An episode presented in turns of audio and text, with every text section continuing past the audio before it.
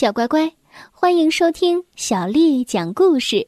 我是杨涵姐姐。下面的时间呢，我们来听齐先生、妙小姐新译本当中的故事。今天我们要讲的是勇敢先生。这是一个关于勇敢先生的故事。勇敢先生不像强壮先生那么强壮，也不像高先生那么高大。不过，你很快就会看到，这并不能阻止他见义勇为。故事就发生在上个星期二，霸道小姐打电话给勇敢先生，请他去喝茶。他在电话里喊道：“不许迟到。”这一天风很大，可是勇敢先生知道，霸道小姐的脾气比天气还要糟糕。为了不迟到，他用最快的速度向霸道小姐家跑去。在路上，他听到了一阵呼救声，啊，是邋遢先生，他被大风刮进了河里。虽然勇敢先生不想迟到，可是作为一个勇敢的人，他还是跳进河里救出了邋遢先生。前提是，勇敢先生会游泳，而且当时的水并不深。邋遢先生说：“哎，谢谢你，你真是勇敢，勇敢先生。”勇敢先生浑身湿淋淋的冲上了岸，急急忙忙的沿路跑着。突然，他听到有人在呜呜大哭。哎，是谁呢？原来是柔韧小姐。他正在两棵大树之间连起的绳索上练平衡呢，他哭着说：“啊，勇敢先生，我很孤独，没有人肯在我的绳索上玩，他们都恐高。勇敢先生，你这么勇敢，你能跟我一起玩吗？”勇敢先生抬头看了看柔韧小姐。霸道小姐的约会，他也不想迟到。可是作为一个勇敢的人，他很同情柔韧小姐。于是呢，他爬上了绳索。他们开心的聊了一会儿，直到勇敢先生往下一看，他惊慌的喊道：“柔韧小姐，你看呐，这个绳子要断了，我们要掉下去了。呃，这实在是太高了啊！我们真是倒霉哦！救命啊！”柔韧小姐说：“勇敢先生，勇敢先生，你勇敢一些嘛！”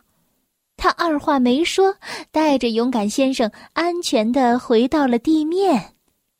勇敢先生松了一口气，说：“哦，太谢谢你了。”柔韧小姐跟勇敢先生说了一声再见，就离开了，只剩下了勇敢先生一个人在那里瑟瑟发抖。就像一片被风吹动的叶子，他对自己说：“我根本不配叫做勇敢先生，我都吓坏了。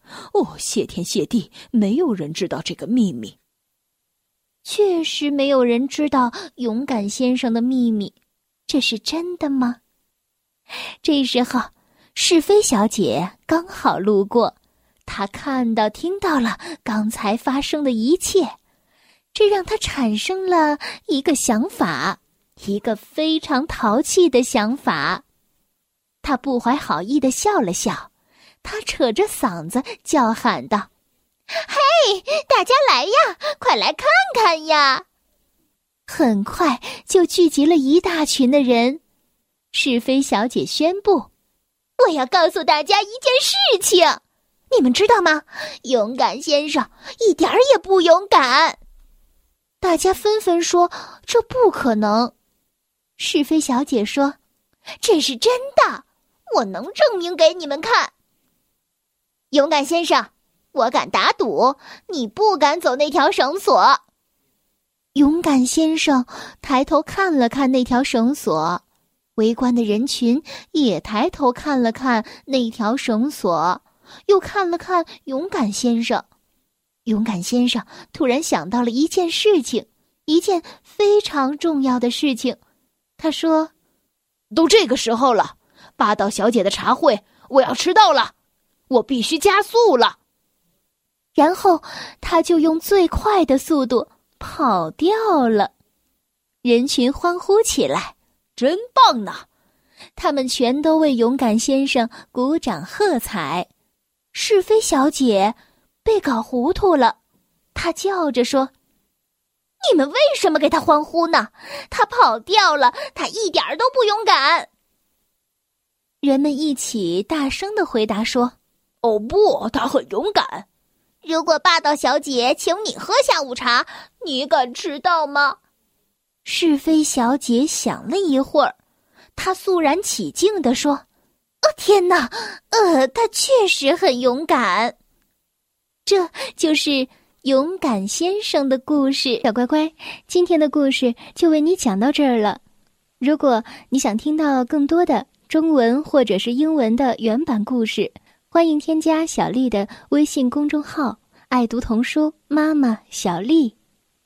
接下来呢，又到了我们读诗的时间了。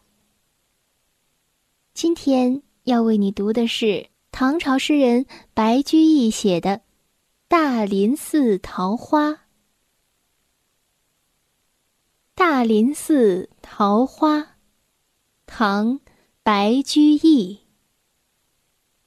人间四月芳菲尽，山寺桃花始盛开。